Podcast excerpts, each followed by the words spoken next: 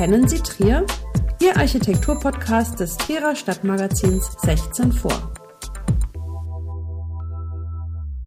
Kennen Sie zur Lauben?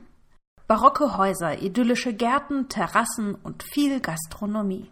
Zur Lauben sagen die Trierer zur schmalen Straße zwischen der Mosel und der Ascoli-Piceno-Straße, der mehrspurigen Einfahrt von der Autobahn in die Innenstadt.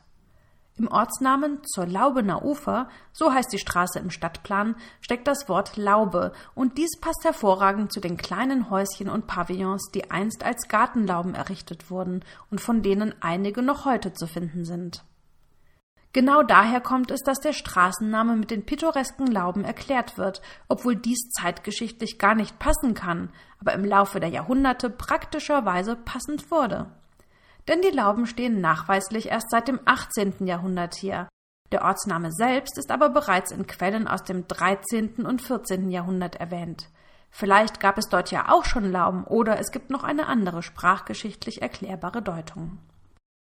Auf alle Fälle sind es heute tatsächlich die Lauben, die aus dem zur Laubener Ufer eine für Trier ganz besondere Straße machen.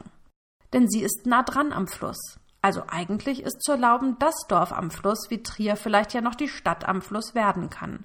Das Potenzial wäre allemal vorhanden.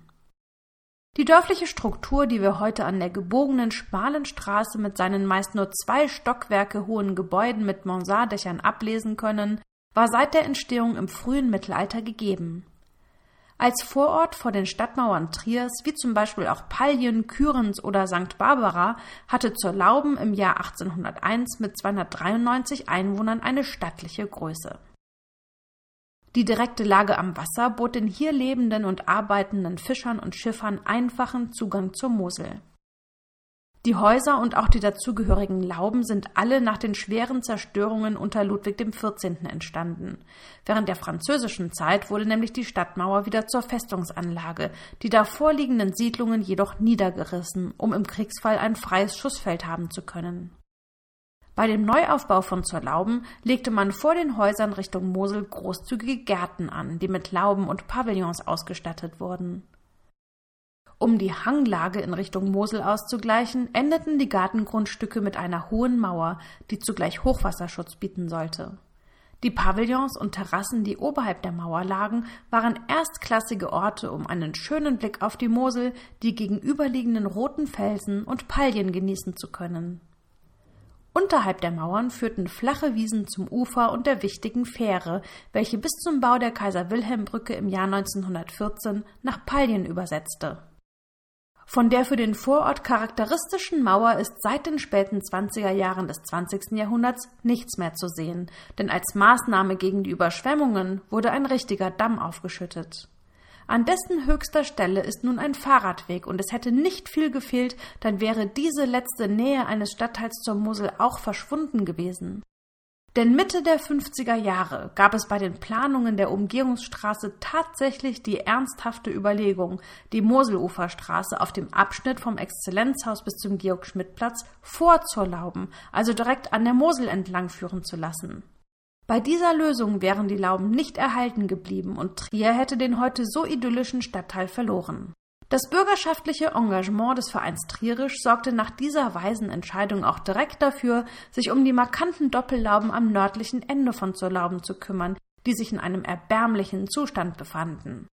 1956 erhielten die beiden Lauben neue mit Schiefer gedeckte Dächer, kurz darauf wurde auch die wie ein Gerippe dastehende Fachwerkkonstruktion mit den Sandsteinfenstern wieder verfüllt und verputzt.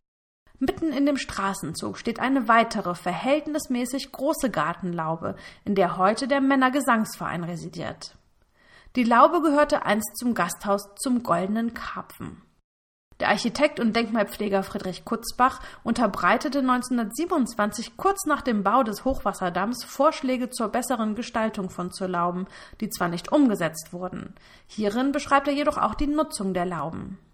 Es handelt sich um Gastlauben, Vorgänger der heutigen Hallen auf Weißhaus und Schneidershof. Man trank dort im Angesicht des Flusses einen Schluck Viez oder Wein und aß dazu frischen Moselfisch, wie zwei Dachläden dorther, die sich im Moselmuseum befinden, Männer in alter Tracht an Gefäßen mit Fischen zeigen. Eine Art Firmenschild des Lokales, von dem sie stammen, das noch heute steht und 1792 datiert ist. Das Bild, das sich Kutzbach vor beinahe 100 Jahren bot, unterscheidet sich nur durch die Ansicht von Seiten der Mosel. Wir können hier auf dem Damm entlang spazieren, aber Kutzbach wäre damals für folgende Gestaltungslösung gewesen. An dieser Laube müsste auch der ehemals wasserseitig bestandene Balkon wiederhergestellt werden.